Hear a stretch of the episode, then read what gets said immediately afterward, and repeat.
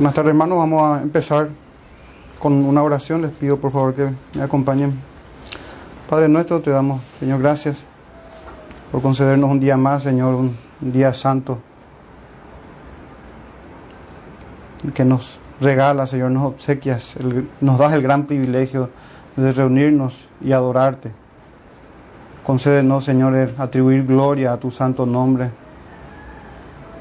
Concédenos, Señor, corazones agradables delante de ti, Señor. Gracias te damos, Padre. Te pedimos que recibas nuestra adoración, nuestros cánticos, nuestras oraciones y que nos hables, Señor, por medio de tu palabra. Te lo pedimos en el nombre de Jesús, por mediación de Él. Amén. Hermanos, vamos a dar continuidad a nuestro estudio en la carta primera de Juan, estamos capítulo 2. Habíamos leído hasta el versículo 6. Esta tarde vamos a tomar desde el versículo 7 hasta el versículo 11 y leo así la palabra del Señor. Desde el versículo 7 hasta el versículo 11. Dice así. Hermanos, no os escribo mandamiento nuevo, sino el mandamiento, mandamiento antiguo que habéis tenido desde el principio este mandamiento antiguo es la palabra que habéis oído desde el principio. Sin embargo, os escribo un mandamiento nuevo, que es verdadero en él y en vosotros. Porque las tinieblas van pasando y la luz verdadera ya alumbra. El que dice que está en la luz y aborrece a su hermano, está todavía en tinieblas. El que ama a su hermano permanece en la luz y en él no hay tropiezo. Pero el que aborrece a su hermano está en tinieblas y anda en tinieblas y no sabe a dónde va, porque las tinieblas le han cegado los ojos. Amén. Hasta ahí, hermanos, tenemos entonces la fracción del texto del día de hoy.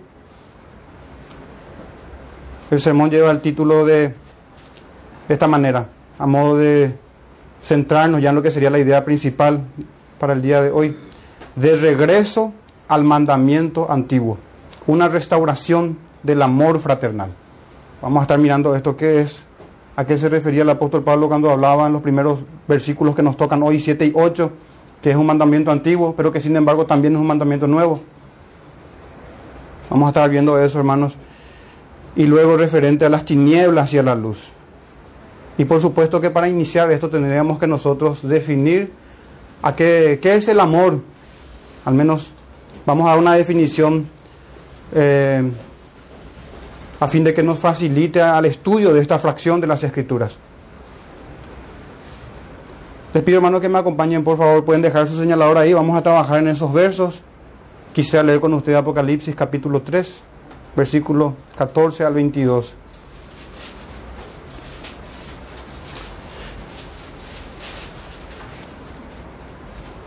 Hermanos, recuerdan en estas, en estas, en los primeros capítulos del libro de Apocalipsis, hasta el capítulo 3, y esta es la última iglesia a la que es enviada la palabra del Señor, la amonestación de nuestro Señor Jesucristo, y es a la iglesia de la Odisea.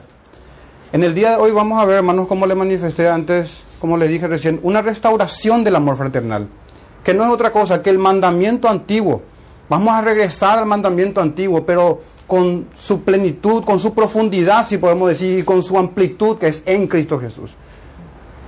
Vamos a ver cómo es nuevo en, el sentido de que Cristo cumplió verdaderamente este mandamiento y estamos llamados a imitar su fe y su conducta. Y, y ver, hermanos, como les dije, lo primero que nosotros tenemos que hacer para avanzar en esto es tener una definición, una concepción, una idea correcta de lo que es el amor en la Biblia, en las Escrituras, en los mandamientos de Dios y en especial en este verso que nos toca hoy, en, esta, en esto de amar al hermano que menciona en el versículo 10, el que ama a su hermano, ¿a qué se refiere? ¿Qué tipo de amor es? Y quiero que vayamos a la palabra de nuestro Señor Jesús y ver cómo ama Él a su iglesia y cuál es el amor que tiene y cómo se manifiesta ese amor del Señor. Dice así Apocalipsis 3, versículo 14 en adelante. Dice el Señor, y escribe al ángel de la iglesia en la Odisea. He aquí, está la presentación del Señor, el amén, el testigo fiel y verdadero, el principio de la creación de Dios, dice esto, versículo 15, yo conozco tus obras, esto dice a la iglesia de la Odisea, que ni eres frío ni caliente, ojalá fueses frío o caliente, pero por cuanto eres tibio y no frío ni caliente, te vomitaré de mi boca, porque tú dices, yo soy rico y me he enriquecido y de ninguna cosa tengo necesidad y no sabes que tú eres un desventurado, miserable, pobre, ciego y desnudo. Por tanto, yo te aconsejo que de mí compres oro refinado en fuego, para que seas rico, y vestiduras blancas para vestirte, y que no se descubra la vergüenza de tu desnudez, y unge tus ojos con colirio para que veas. Y acá el texto central en este, en este, en este pasaje, hermanos, el 19, texto central digo, para lo que vamos a meditar hoy. Yo reprendo y castigo a todos los que amo. Sé pues celoso y arrepiéntete. Sé pues diligente, podría también traducirse eso. Sé diligente y arrepiéntete. Sé celoso y arrepiéntete. He aquí yo estoy a la puerta y llamo. Si alguno oye mi voz, se dirige a la iglesia esto. Y abre la puerta. Entraré a él. Y tendré comunión con él, podría decirse eso, hermano. El texto dice, entraré a él y cenaré con él y él conmigo. Esto es tener comunión con Cristo. El 21. Al que venciere le daré que se siente conmigo en mi trono, así como yo he vencido y me he sentado con mi Padre en su trono. Hasta ahí, hermanos, podemos avanzar. Bueno, y el versículo 22 que habla del que tiene oído, oiga lo que el Espíritu, el Espíritu Santo, lo que el Espíritu dice a las iglesias. Estos, estas, estos mensajes, hermanos, para estas iglesias de aquel tiempo, son mensajes para nosotros también.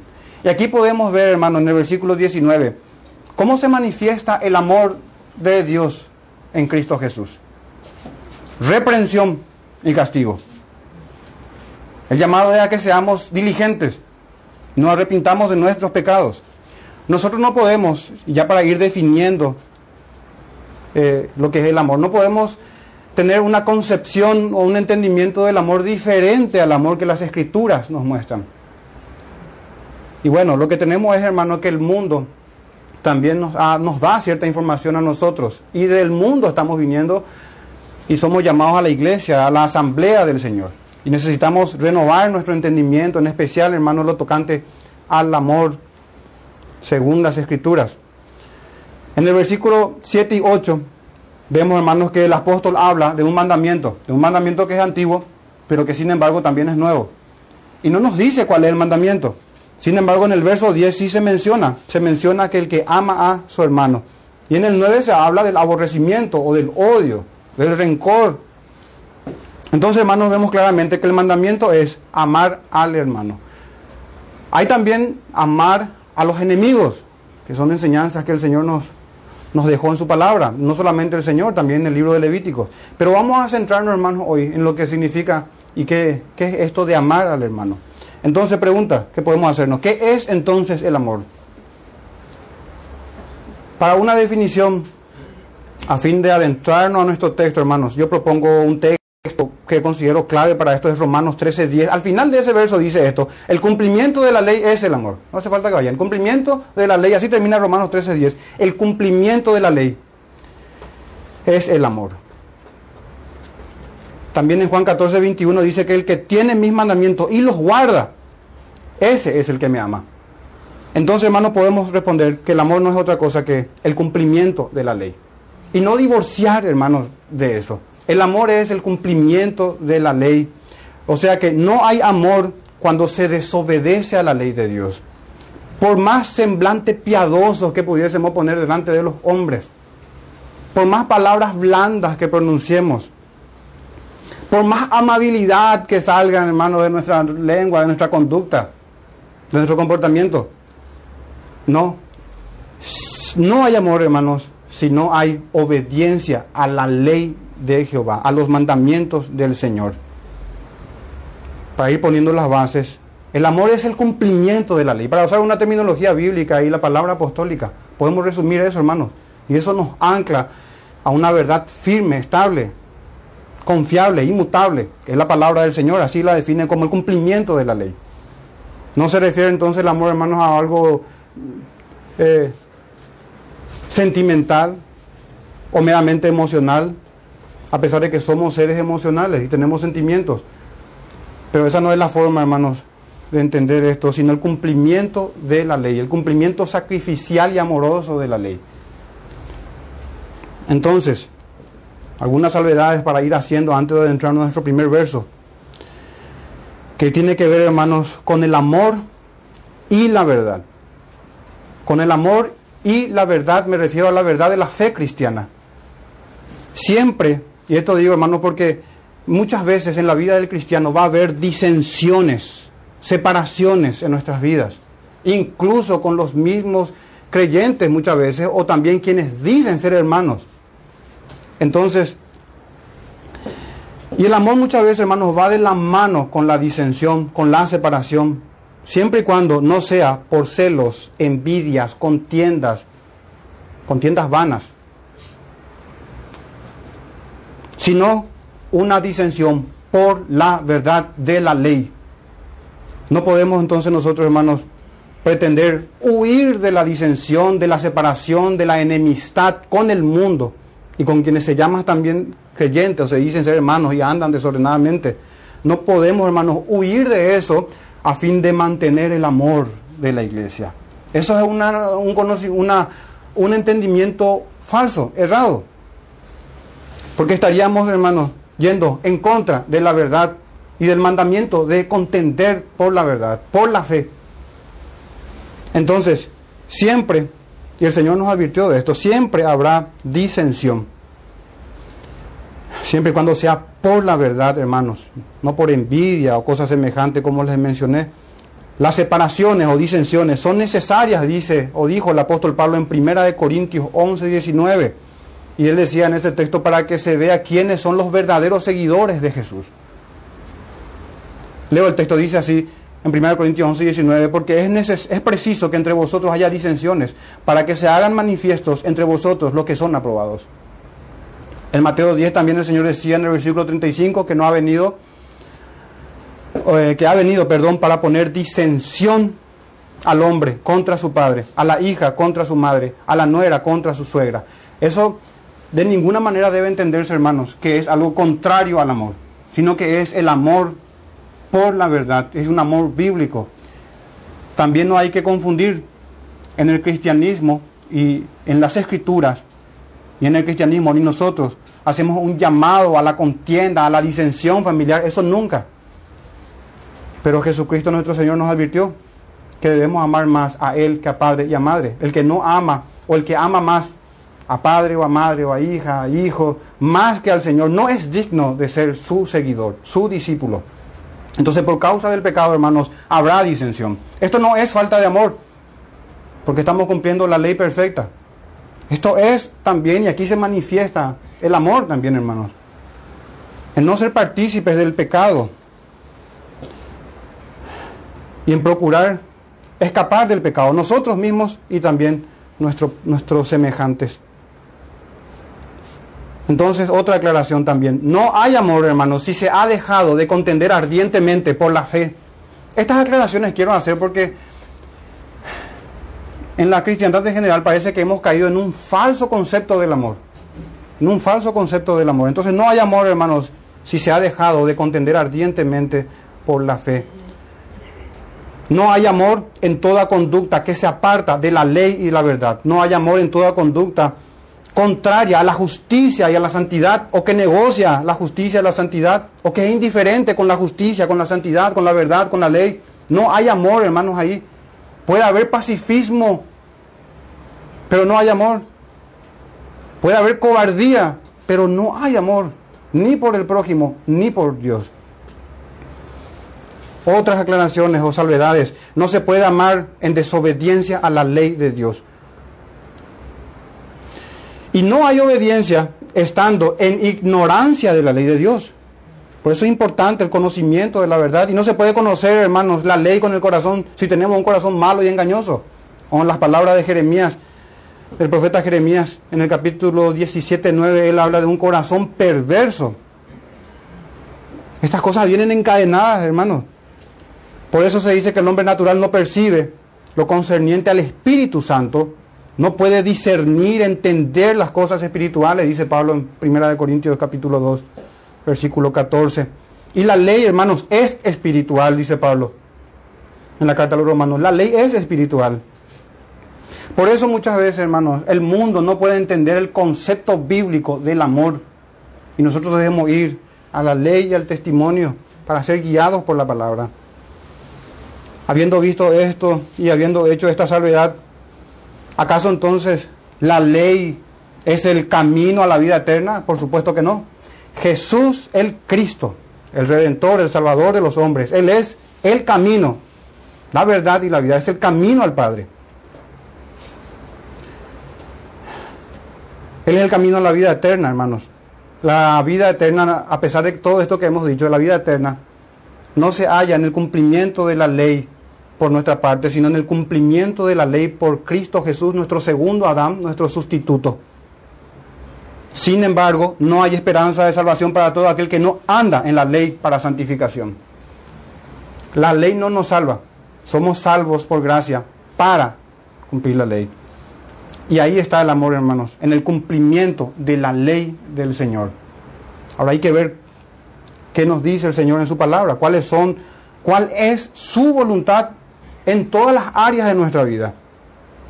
Y recordemos antes de entrar una última aclaración también, una descripción del amor. Recuerden que tenemos en Primera de Corintios capítulo 13.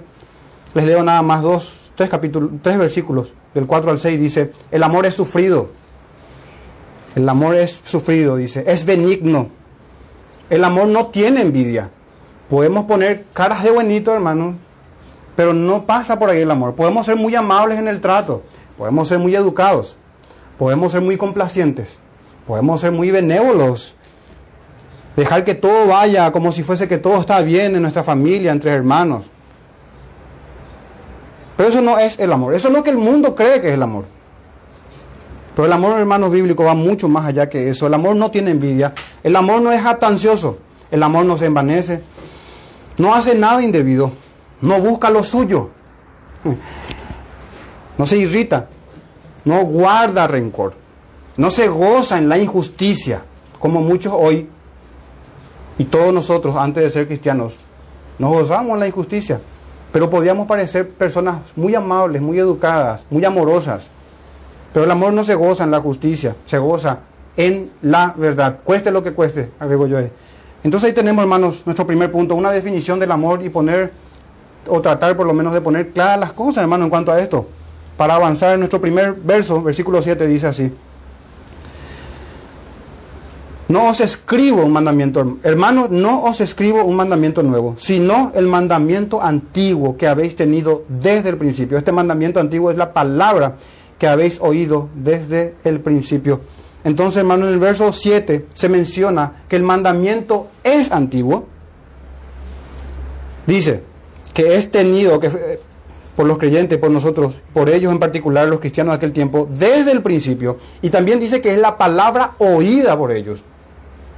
Y por todos aquellos que recibían la verdad, hermanos, desde el principio. Al buscar ese principio, hermanos, sin duda vamos a ir al principio mismo, cuando el Señor concede su ley a su pueblo. Y podemos ir más allá, hermanos, en la creación, cuando el Señor nos da la ley a cada uno en el corazón para saber lo que está bueno, lo que está bien y lo que está mal. Así que nuestra conciencia nos acusa, dice Pablo muchas veces. Y tenemos, hermanos, el conocimiento de la ley, del amor, que es el cumplimiento de la ley. Pero yendo, hermanos, a través de la historia. Podemos ir al libro, pueden ir si quieren, le leo hermano, Levítico 19, miren lo que dice el versículo 17 y 18 de Levítico 19, para ir y rastrear, hermano, el principio, cuándo inició esto para el pueblo del Señor, cuándo nos reveló esto en su palabra y puesta por escrita ya más tarde. Y dice en Levítico 19, 17, no aborrecerás a tu hermano Miren cómo ya hablaba, hermanos, y que no es un mandamiento nuevo en este sentido. ¿En qué sentido? En tu corazón, dice acá el texto. Ya desde el principio, y desde, desde el principio del ministerio del Señor Jesús también, pero yendo más allá, desde antes, se nos hablaba de esta manera. No aborrecerás a tu hermano en tu corazón. Esa es la profundidad de la ley del Señor. Razonarás con tu prójimo, dice. Esta palabra razonarás, hermanos, también se puede traducir, tiene una connotación de que uno tiene razón, tiene la verdad, tiene la razón y por lo tanto razona con su prójimo. Otras traducciones dicen, discutirás con tu prójimo, o corregirás, o juzgarás, o reconvenirás. Habla de reconvenir, de reprochar, de reprender con franqueza al hermano. Este es el mandamiento que habla del amor al hermano. Hacer caso omiso, hermanos, y no preocuparse por la salud espiritual del hermano no es amor. Podemos mantener cierta paz y ante los ojos de los hermanos o de los hombres, este es un hermano que ama a los hermanos. Pero resulta que él nunca entró en conflicto porque nunca amó a su hermano. Nunca discutió con él, nunca quiso corregirle a él o reprocharle o reprenderle con franqueza y con mansedumbre. Pero el texto aquí en Levítico ya se nos ordena, hermanos, que no debemos aborrecer, odiar guardar rencor a nuestro hermano. No aborrecerás a tu hermano en tu corazón. Razonarás con tu prójimo para que no participes de su pecado. No hacer esto nos hace cómplices del pecado de nuestros hermanos. No preocuparse, hermanos, en la santificación de la iglesia, en la santificación del hermano. Nos hace cómplices. Estamos también siendo partícipes. Es un pecado, como se conoce también, de omisión. En el versículo 18 dice, de Levítico 19, no te vengarás, no te vengarás no guardarás rencor a los hijos de tu pueblo, sino amarás a tu prójimo como a ti mismo. Y haciendo un salto en el verso 34 del mismo libro y capítulo de Levítico, dice en el verso 34, como a un natural de vosotros tendréis al extranjero que more entre vosotros. Fíjense hermano, no solamente al hermano, sino extensivo a todos a todos los demás eh, hombres y mujeres, todos.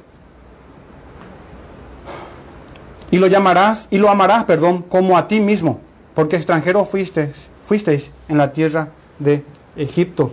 Entonces, hermanos, el mandamiento no es nuevo, es el mismo y el mandamiento antiguo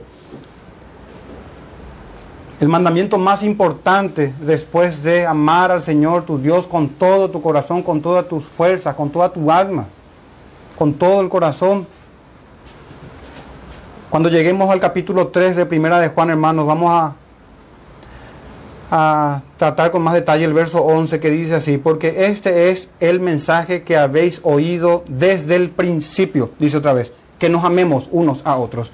Y el apóstol se refiere a las enseñanzas de Cristo Jesús a las enseñanzas del Señor.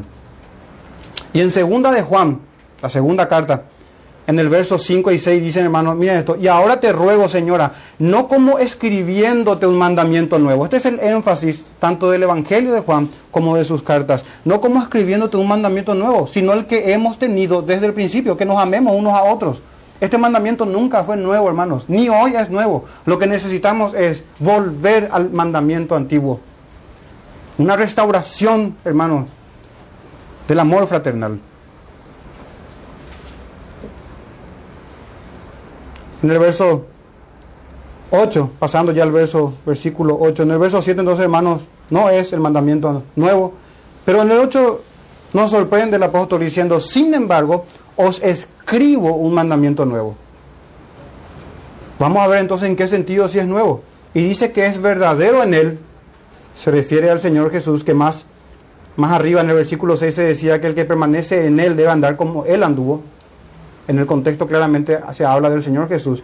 Y dice que este mandamiento que acabamos de leer en el libro de Levítico tiene algunas connotaciones nuevas.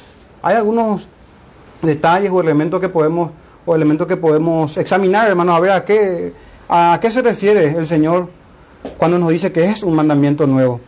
Y dice que este mandamiento en el verso 8 es verdadero en Él, eso es en Jesús, y en vosotros. Todo creyente, hermanos, va a andar como Cristo anduvo. No me refiero a la perfección, sino a andar en santidad verdadera, que es una obra del Espíritu Santo, una obra sobrenatural, milagrosa, poderosa y gloriosa del Espíritu Santo. Y dice ahí porque dice que es verdadero en Él y en vosotros. Vamos a examinar hasta, hasta ahí. Entonces, el Evangelio de Juan nos da luz, hermanos, para saber a qué se refiere el Señor cuando hablaba de un mandamiento nuevo. En Juan 13, 34 y 35 dice esto. Un mandamiento nuevo os doy, decía el Señor. Ya sabemos que no es nuevo, sin embargo es nuevo en otro sentido. Un mandamiento nuevo os doy, que os améis unos a otros. Hasta ahí está igual, pero miren esto hermano, como yo os he amado. Que también os améis unos a otros.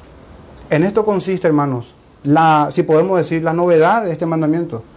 Que tampoco era novedad, hermano, en aquel tiempo, sino se nos revela las profundidades espirituales de la ley del Señor. Y en el versículo 35 de Juan 13 dice, y vamos a ver más adelante, hermanos, qué significa esto de amar como Cristo amó. Entonces examinaremos el amor de Cristo Jesús. Y el versículo 35 de Juan 13 dice, en esto conocerán todos que sois mis discípulos, si tuviereis amor los unos con los otros. No dice si van a llegar a la, a la, altura de los escribas, de los intérpretes de la ley. No dice eso. No dice que la descendencia de los fariseos perdurará por siempre y ustedes serán los entendidos en las escrituras. No se dice, hermano, nada de eso. Y no que estemos en contra del conocimiento. Pero el estándar bíblico, el parámetro bíblico es otro. Es el amor fraternal. Y ahí es donde, la, donde muchas veces erramos, en tener un falso concepto o una falta de definición, un mal entendimiento de lo que es el amor, que ya lo tocamos en nuestro primer punto. Entonces, hermanos, aquí el llamado es a amarnos unos a otros. Fíjense, hermanos, que el Señor dice que en esto nos conocerán a los cristianos si tuviésemos amor unos por los otros. Entonces el amor fraternal, hermanos, es la marca del creyente. No la ingenuidad fraternal. No, no es la ingenuidad, sino el amor fraternal, que nada tiene que ver, hermanos, con la ingenuidad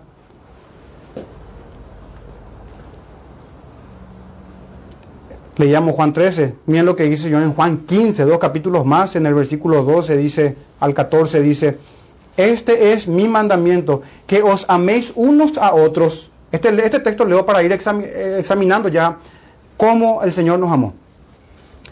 Que os améis unos a otros como yo os he amado. Y en el 13 dice, nadie tiene mayor amor que este, que uno ponga su vida por sus amigos. Este es el mandamiento, hermanos. Este es. Podemos tener aspectos muy santos, un hablar suave, pero eso no tiene nada que ver con el amor. Nada que ver. De hecho, es que las palabras más duras salieron del Señor Jesús. Las reprensiones. Acabamos de leer como introducción el libro de Apocalipsis. Yo reprendo y castigo a todo aquel que amo. Pero nosotros no nos amamos así entonces para él. Porque eso hoy es desamor para la iglesia cristiana. Eso es desamor hoy para la iglesia cristiana. Entonces en el versículo 13 de Juan 15, vuelvo a leer, nadie tiene mayor amor que este, que uno ponga su vida por sus amigos. Vosotros sois mis amigos, dice el Señor, si hacéis lo que yo os mando. Y ese será su mandamiento, que nos amemos unos a otros. Y les repito otra vez, el amor no tiene nada que ver, hermanos, con algo emocional o un sentimentalismo absurdo, romántico. En las películas cristianas puede ser que tenga todo que ver con eso, pero según las escrituras tiene que ver con la ley, con la ley del Señor. Y acá dice, en Juan 15 acabamos de leer, pero en el versículo 17 saltando me dice, esto os mando, que os améis unos a otros. ¿Y cómo tan claramente está esta doctrina, hermanos? ¿Y cuán, cómo, cómo es que tan poco tiempo, tan poca meditación dedicamos a esto? Siendo, siendo que esta es la marca del creyente. El mandamiento, hermanos, se refiere a una actitud continua de preocupación, y no solamente preocupación, preocupación y ocupación por los mejores intereses de otros, de nuestros hermanos. A eso se refiere, hermanos, a preocuparnos por nuestros hermanos, a dar nuestras vidas por ellos, unos por otros, entre, entre nosotros. El amor, hermano, poco tiene que ver, no digo que no tenga que ver, pero poco tiene que ver con el respeto y mucho tiene que ver con el sacrificio y el servicio desinteresado al hermano. Tiene mucho que ver con eso. Tiene mucho que ver con un sacrificio y un servicio sacrificial y desinteresado hacia el hermano. Pero ¿cómo, me pregunto yo, cómo vamos a dar nuestra vida, que es lo que el Señor nos ordena? Así como Él dio su vida por nosotros. ¿Cómo vamos a dar nuestras vidas, hermano? Por el hermano que tenemos enfrente. Cuando no estamos dispuestos a sacrificar ni siquiera un poco de tiempo, de dinero, ni de esfuerzo, a fin de congregarnos para la adoración, para la oración, para los estudios, a fin de venir y ver cómo están nuestros hermanos y compartir con ellos y llevar las cargas unos con otros y edificarnos unos a otros en nuestra vida y en, nuestro, en nuestra peregrinación cristiana a la ciudad celestial. ¿Cómo? ¿Cómo será entonces? ¿Qué amor sacrificial vamos a tener si nuestra vida de iglesia se lleva a cabo por Zoom, Facebook, YouTube, etcétera, etcétera? ¿Qué amor cristiano? ¿Cómo vamos a cumplir el amor? Este mandamiento del Señor. En esto conocerán, si le dan, ¿qué se puede ver en las redes sociales? Nada. ¿Cómo vamos a llevar a cabo el mandamiento del Señor? Y también, hermanos, recordar, recordar el amor de Cristo.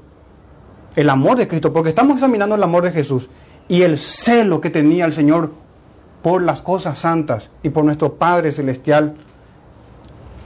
Recuerden, hermanos, el azote de cuerdas que hizo el Señor y echó fuera del templo a todos, a los bueyes también, a las ovejas, a los animales, esparció las monedas de los cambistas, volcó las mesas.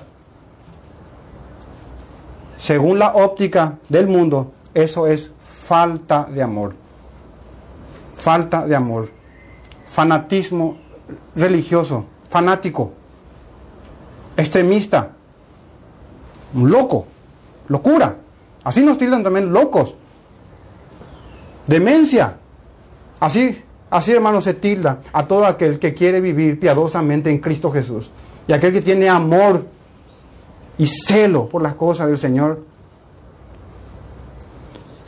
Y ahí nuestro Señor bendito nuestro Santísimo Redentor, no obró con falta de amor. Esa fue la demostración más grande de amor. La purificación del templo para la salvación de todos. Él no fue partícipe, hermanos, del pecado. Él no vino con palabras blandas, complacientes. No. Entonces ahí tenemos ¿En qué consiste entonces un mandamiento nuevo? Y este es, hermano, la exigencia y el costo de ser un cristiano. Seguimos nuestro verso 8 en la parte final, dice, porque las tinieblas van pasando y la luz verdadera ya alumbra.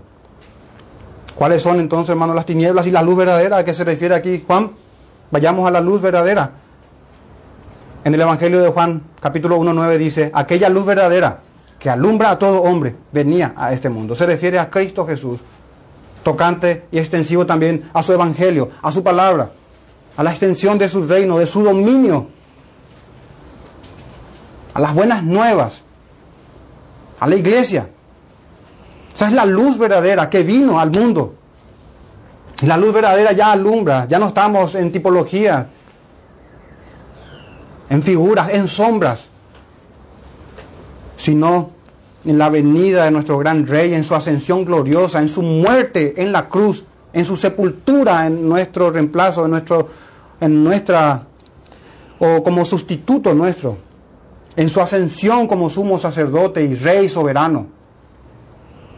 Él es, hermanos, la luz verdadera que vino al mundo y las tinieblas que son las obras de Satanás, la maldad del mundo, de los hombres, en donde nosotros también estábamos. Esto va pasando, hermanos, a medida que la luz llega a cada uno de nosotros.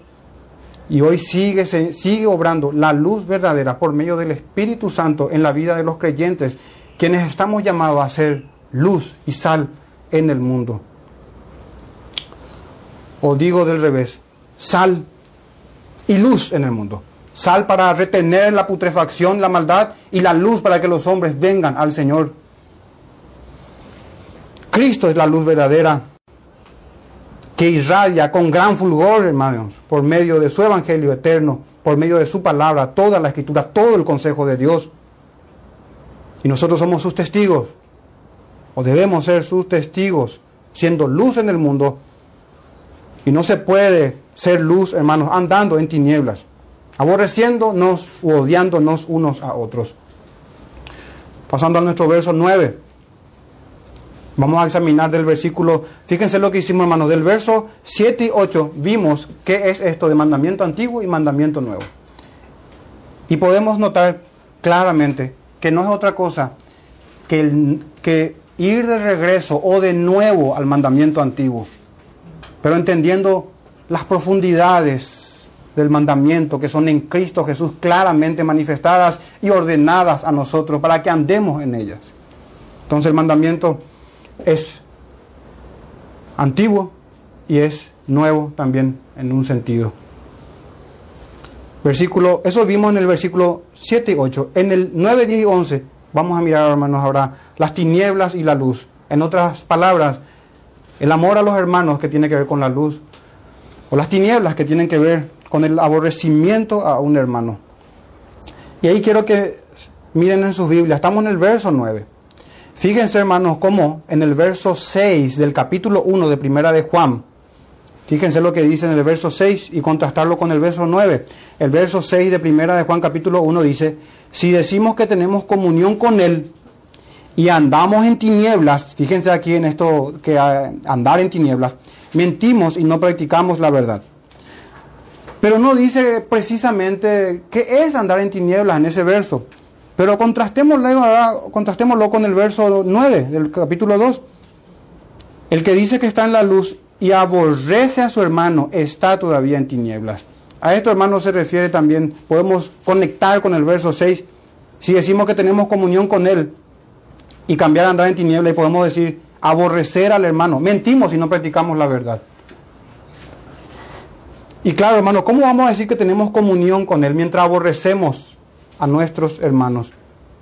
Si no tenemos comunión con su cuerpo, ¿cómo decir que tenemos comunión con Cristo, que es la cabeza, y no con el cuerpo, que son los hermanos? Aclaración aquí, en cuanto al aborrecimiento. Vamos a ver qué es esto. Pero también una, una salvedad. Aquí, hermanos, el aborrecimiento hacia el hermano no se refiere, porque esto es posible, una antipatía que pudiésemos sentir hacia un hermano que quizá inoportuno, impertinente, fastidioso, porque estamos, hermano, así. Y yo claramente me puedo catalogar también como uno de estos, o cualquiera de nosotros. Entonces, pero no tiene, hermanos, que ver, esto va a existir todavía por el remanente de pecado que está en nosotros.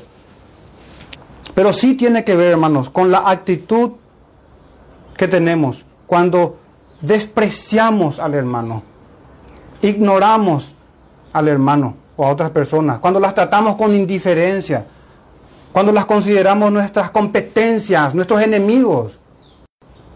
Aborrecer al hermano, tener rencor del hermano. No, estamos llamados a soportarnos unos a otros. Unos a otros. Y recuerden, un ejemplo claro, creo yo, de la falta de amor al hermano. Lo tenemos también en este libro, primera de Juan capítulo 3, pueden quedar ahí a la vuelta, versículo 17, dice, pero el que tiene bienes de este mundo y ve a su hermano tener necesidad y cierra contra él su corazón, ¿cómo mora el amor de Dios en él? Otra vez insisto, el amor no se ve, hermanos, o no se mide por la amabilidad, por la dulzura o de las palabras, por hablar de manera blanda, por ser liviano quizás en el lenguaje, en las expresiones, por estar siempre al servicio, atento, cayéndole bien a todos. Estamos llamados a servirnos unos a otros y a ser atentos con, los hermanos. Pero hermanos, va más allá esto, tanto para el amor como para el aborrecimiento. Porque de qué nos sirve ser muy atentos, muy educados, hermanos, que el Señor te bendiga, que Dios te guarde, que te, que te vaya bien, pero cerramos nuestra mano y no nos preocupamos por la necesidad del hermano. Entonces aborrecemos al hermano cuando no nos preocupamos por su estado espiritual, por sus necesidades que pueda tener, cuando no nos ocupamos ni preocupamos, por supuesto, en proveer para su sustento, sus necesidades físicas y espirituales. Que tampoco esto debe ir en contra, sino debe ir de la mano al mandamiento que tenemos del apóstol, que que no trabaja no coma. No estamos hablando de esos casos. Pero sabemos que hay necesidad entre los hermanos y debemos de preocuparnos, hermanos, de esas necesidades, preocuparnos y ocuparnos de esas necesidades. Entonces ahí tenemos un ejemplo claro, hermanos, de lo que es aborrecer a un hermano. Y se puede dar otros ejemplos más que tienen que ver con el rencor, con las contiendas, con las envidias, con los celos. Entonces ahí tenemos el verso 10, el que dice que está en luz, pero aborrece a su hermano, está en tinieblas, todavía dice el apóstol está en tinieblas. El verso 10, para ir mirando el contraste que hay entre las tinieblas y la luz.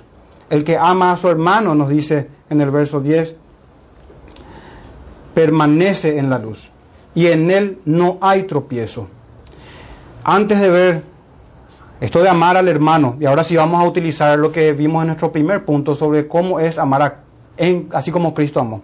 Pero antes de ver eso, hermanos, fíjense en el texto 10 cuando dice, y en él no hay tropiezo. Algunas traducciones dicen que el hermano que, anda en la luz y que, le, y que ama al hermano, no hay ocasiones de tropiezo en él, o no hace tropezar a los hermanos. Que es una doctrina bíblica. Sin embargo, el sentido más natural del texto, que concuerda con el verso 11, es que este hermano que anda en la luz no tropieza. Pero en el verso 11 dice que el que anda en oscuridad no sabe a dónde vaya, está ciego. Y por supuesto va a tropezar.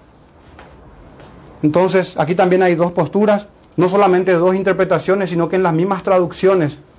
Pero la traducción literal, como sabemos, que es Reina Valera, y también la Biblia de las Américas, la tienen así como está acá. Que dice que en él no hay tropiezo. Y si es cierto, se puede interpretar de las dos maneras. Pero en el contexto, hermanos, y, debemos dejar que el contexto prevalezca en nuestro texto.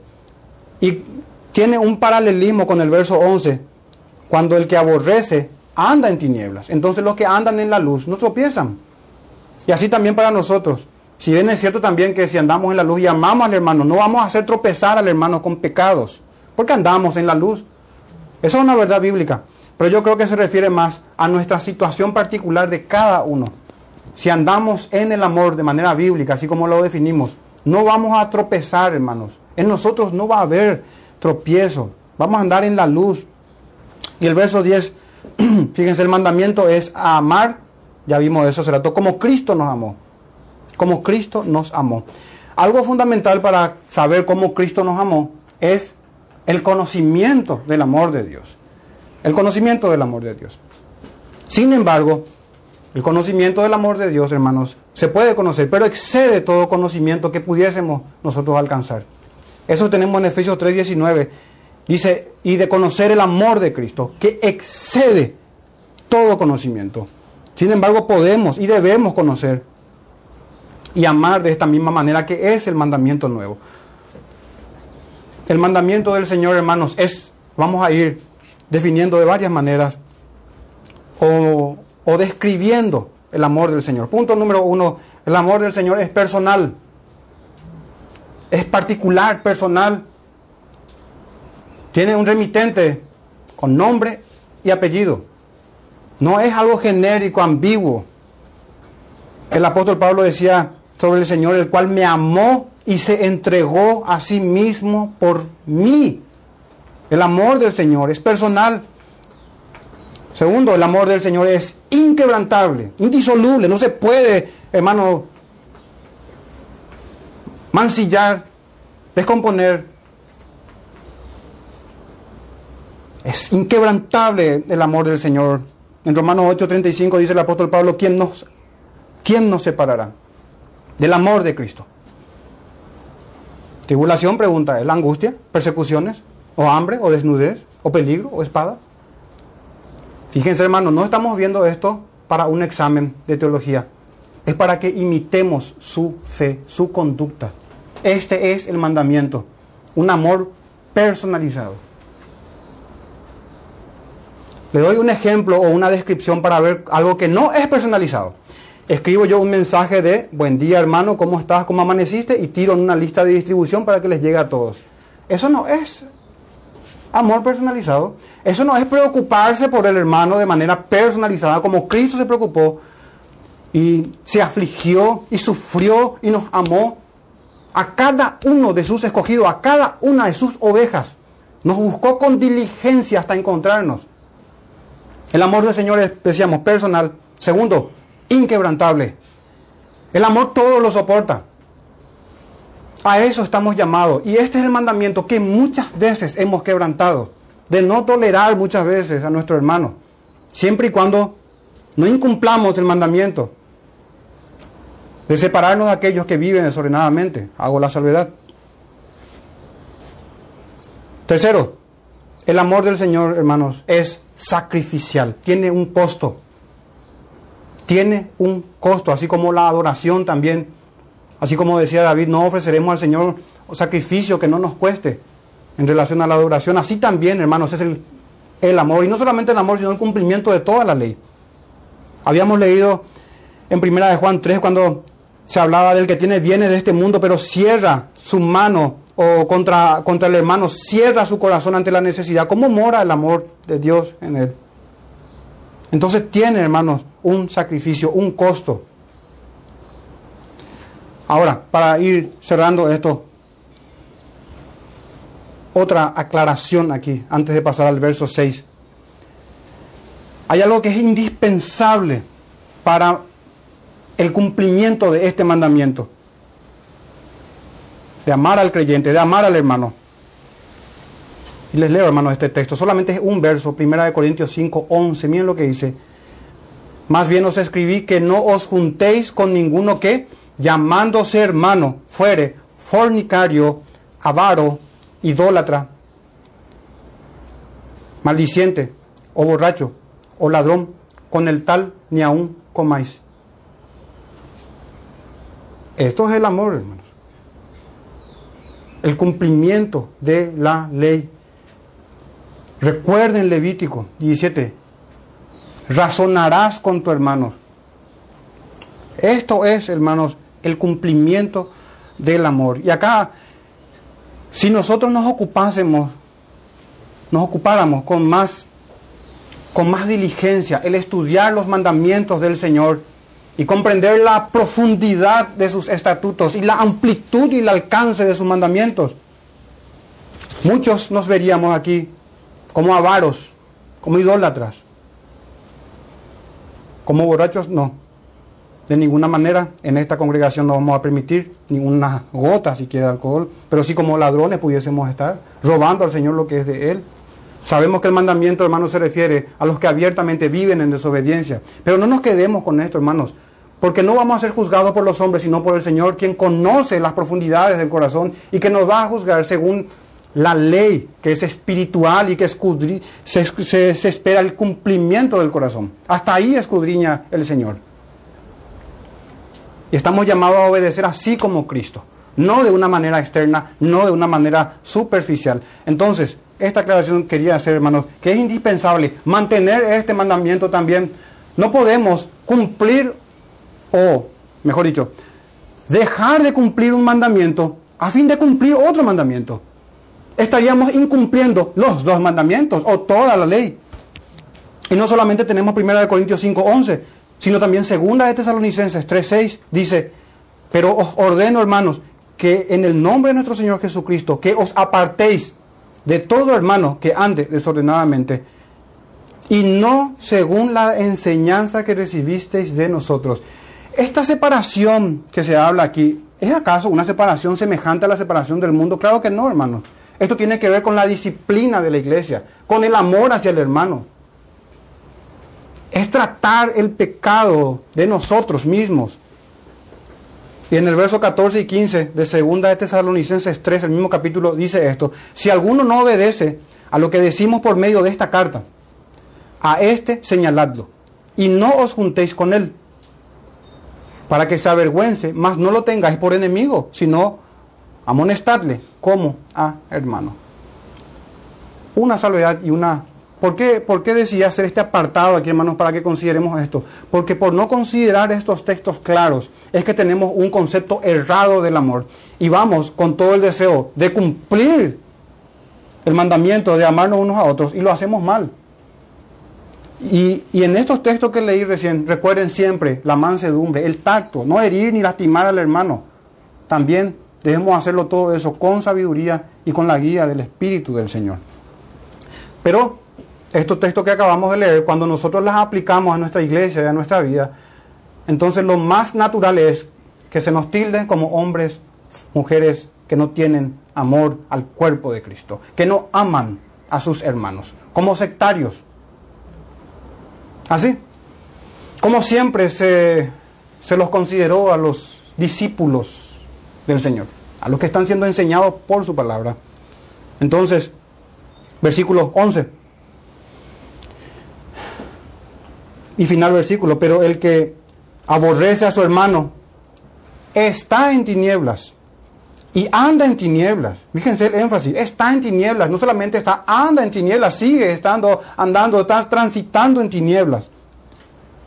Y no sabe, miren esto hermano, miren esta ignorancia, este desconocimiento penoso en el que podemos estar nosotros. Porque creíamos que amábamos, pero no estábamos amando. Y dice, y no sabe a dónde va porque las tinieblas le han cegado los ojos. En este último verso quiero examinar con ustedes, hermanos, la ceguera de la maldad. ¿Y por qué es tan peligroso? Porque no nos damos cuenta, porque no sabemos, porque uno no ve a dónde se está dirigiendo. Así de importante, hermano, de fundamental es este mandamiento, porque el que no ama a su hermano, el que aborrece a su hermano, está en tinieblas y anda en tinieblas y no sabe a dónde va. Y las tinieblas le tienen ciego. Las tinieblas le tienen ciego. Y muchas veces, hermanos, la ceguera tiene una connotación negativa muy fuerte en las escrituras, de perdición, de condenación. Así habla el apóstol Pablo en 2 de Corintios cuando dice que el evangelio está encubierto, pero dice que es entre los que se pierden. Pero no solamente eso, en 2 Corintios 4:4 4 está dice, en los cuales el Dios con D minúscula de este siglo el diablo, la serpiente antigua es.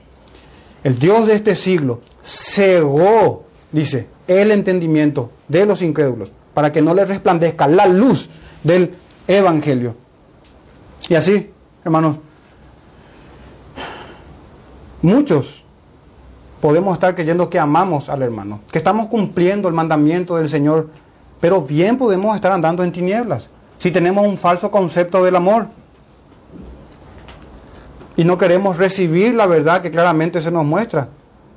eso hablaba también Pablo en segunda de Tesalonicenses cuando habla de que nuestro Señor Dios envía un poder engañoso a los hombres para que crean la mentira.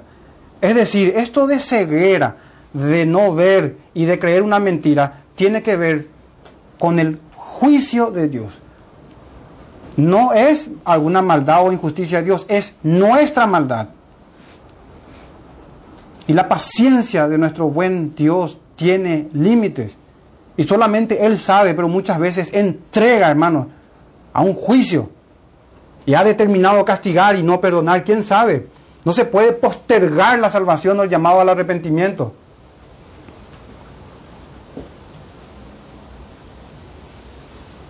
El mismo apóstol Juan, hablando de esto que yo les acabo de mencionar, hermanos, pero cuando el Señor Jesucristo utiliza las, las palabras del profeta Jeremías, que no eran otra cosa que la palabra del Señor mismo. En Juan 12, 40 dice, cegó los ojos de ellos. Fíjense cómo el Señor cegó los ojos. Soberanamente el Señor gobierna todas las cosas. Y los que están ciegos y no quieren escuchar son porque los demonios son sus opresores, hermanos. Y no hace falta tener manifestaciones claras de posesión demoníaca. Basta con no atender a la verdad y con no considerar las sagradas escrituras, con no renunciar al pecado, con no amar a Cristo. Tiene todo la misma cosa, pero con diferentes formas, hermanos. Es todo lo mismo.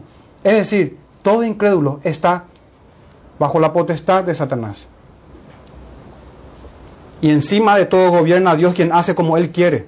El hombre ya nace en condenación, ya nace con una culpa. Y el Señor hace como quiere. Esto debe producir en una criatura terror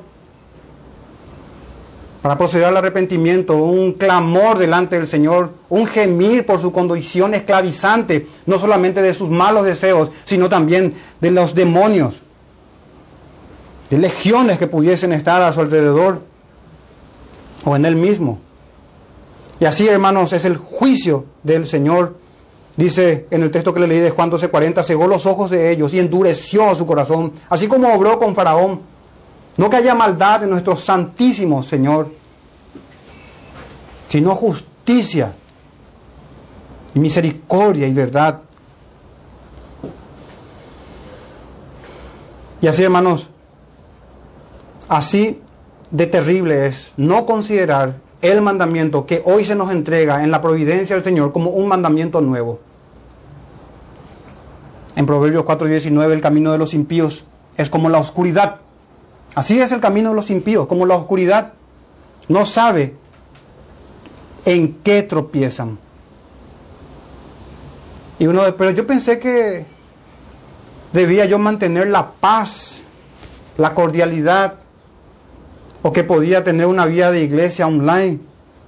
Todo eso, hermanos, tiene mucho que ver en nuestro contexto actual con aborrecer a tu hermano. No tener ni siquiera un poco de preocupación y de sacrificio en buscar, anhelar ver el rostro de tu hermano. Y no solamente cada domingo, todas las veces que sea posible. Orar por ellos, preocuparse y ocuparse sinceramente del hermano. una advertencia final. Habíamos nosotros como introducción leído Apocalipsis 3.10.3 cuando se hablaba a la Odisea. En el versículo 17 decía esto, hermanos, por si se nos pasó, atiendan. Porque tú dices, yo soy rico y me he enriquecido y de ninguna cosa tengo necesidad y no sabes. Aquí está. Una ceguera también. Puede ser temporal, puede ser definitiva muchas veces. Y no sabes, dice, que tú eres desventurado, miserable, pobre y ciego. Ciego y desnudo. No sabes que eres ciego.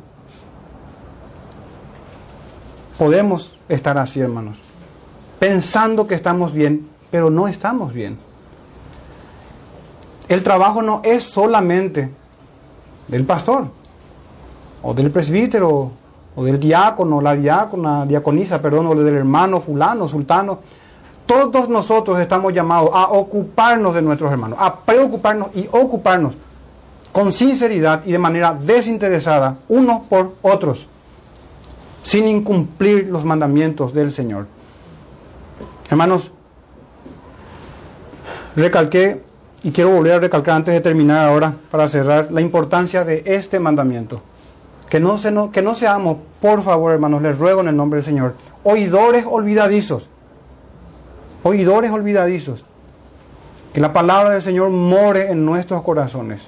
Y eso vamos a orar ahora todos juntos y pidiendo al Señor que su Espíritu Santo selle en nuestros corazones estas palabras que tienen que ver con el amor fraternal, que es en Cristo Jesús.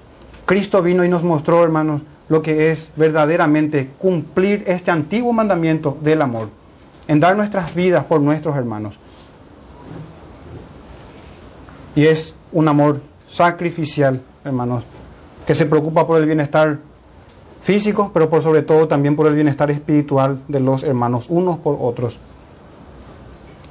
El llamado es no solamente para los incrédulos, también para todos nosotros, una y otra vez, todos los días, al arrepentimiento, humillarnos delante del Señor y que nos conceda gracia para vivir en el amor.